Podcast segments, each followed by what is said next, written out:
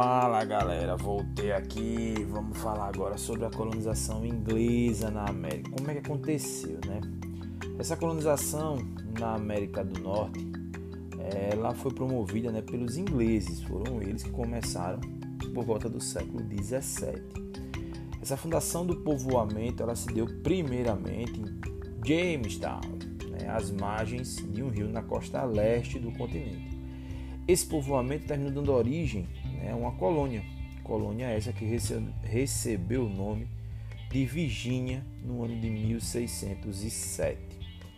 Após ela, outras 12 colônias seriam fundadas ao longo do século 17 e no início do século 18. A última delas, inclusive, foi a de Geórgia, em 1733. Essas colônias ela apresentavam algumas características comuns, né? Elas obedeciam às leis inglesas, eram obrigadas a adquirir produtos que vinham da metrópole, no caso da Inglaterra. A sua população, por exemplo, falava o mesmo idioma. No entanto, elas não estavam unificadas politicamente. Cada uma tinha autonomia para se organizar conforme os seus interesses, desde que respeitassem as leis inglesas. Porém, ao longo do tempo, começaram né, a evidenciar algumas diferenças. Por exemplo, as colônias do norte elas estavam localizadas na região de clima temperado, e isso terminou dificultando a produção de gêneros alimentícios que eram valorizados na Europa. Os colonos dessa região então decidiram desenvolver uma economia voltada para o abastecimento interno, onde era baseada no trabalho familiar e em pequenas propriedades rurais. Já as colônias do sul, o solo e o clima estavam perfeitos, propícios para a agricultura de exportação.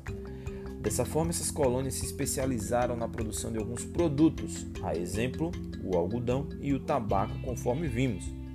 O algodão ele era fundamental para a economia da Inglaterra, porque fornecia matéria-prima para as manufaturas e, posteriormente, para as indústrias inglesas que viviam no século XVIII, período da Revolução Industrial, conforme também já estudamos aqui.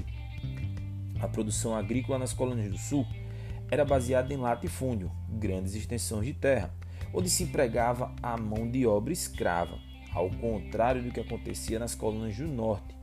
As do Sul dependiam diretamente do comércio com a metrópole para poder promover o crescimento de sua economia.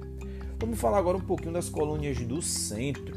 Né? Elas tinham economia semelhante às do norte, onde se baseava principalmente na produção agrícola, com destaque para cereais tais como o milho, e as propriedades rurais elas eram pequenas, contavam também com o trabalho familiar, assim como as do norte. Essas foram as últimas colônias a serem ocupadas pelos ingleses durante esse processo, nesse período de criação das 13 colônias inglesas na América. Em tese, todas as mercadorias que os colonos comercializavam só podiam ser transportadas em navios ingleses. Elas seguiam principalmente para a metrópole ou então eram vendidas para outros países, sob o controle dos ingleses eles cobravam impostos por essa exportação. embora esse controle fosse parte importante da política, na prática mesmo ele nem sempre funcionava. Falando um pouquinho agora sobre a escravidão americana, a escravidão nos Estados Unidos. A escravidão ela durou cerca de 250 anos. Ela começou logo nos primeiros tempos da colonização inglesa, e se estendeu até o ano de 1862, século XIX, quando terminou sendo extinta por uma lei. Ao longo de todo esse período, o número de cativos, de escravos, cresceu continuamente. Para a gente ter ideia, em 1790 existiam cerca de 700 mil pessoas escravizadas nos Estados Unidos esse número ultrapassou um milhão de pessoas em 1810, ou seja, 20 anos, e chegou a 4 milhões em 1860. A maioria desses escravos estava na região né, nas colônias do sul, como a gente já falou anteriormente. A principal mão de obra estava nas colônias do sul. As pessoas escravizadas elas terminavam desempenhando as mais diversas atividades, incluindo trabalhos domésticos em algumas manufaturas, no comércio. Porém, vale ressaltar que a maioria desses trabalhadores escravizados trabalhavam nas grandes fazendas, produzindo o algodão, o tabaco e outras mercadorias. Ao longo dos séculos, as pessoas que eram escravizadas, elas terminaram resistindo à violência da escravidão. Várias estratégias foram utilizadas. Iniciaram-se rebeliões, criaram comunidades com escravos fugitivos. Muitos chegavam a buscar refúgio na Flórida, que no ano de 1819 estava sob domínio espanhol. Além disso, os africanos e seus descendentes também lutavam por uma autonomia.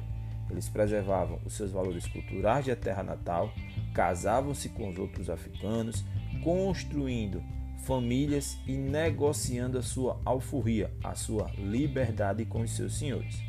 Ainda assim, a escravidão nos Estados Unidos ela foi tão violenta quanto em outras colônias da América provocando uma extrema desigualdade social que persistiu até mesmo a abolição definitiva da escravidão.